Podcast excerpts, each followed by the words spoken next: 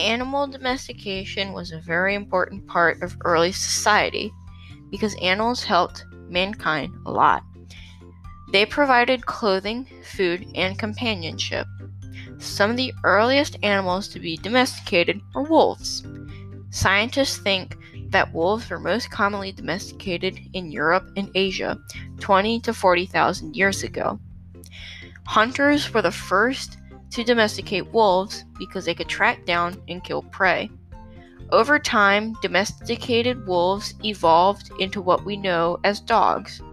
People who did early animal domestication found it easier to domesticate herbivores because they only ate plants, so humans didn't have to kill animals to feed them.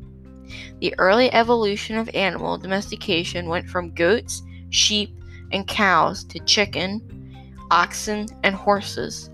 Sheep and cows were some of the easiest animals to domesticate because they are both herbivores that graze which meant that early farmers could put less work into taking care of them.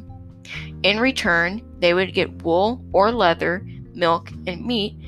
Then later, farmers domesticated chickens because chickens are harder to domesticate because they had because farmers had to grow crops and get the grain to feed them.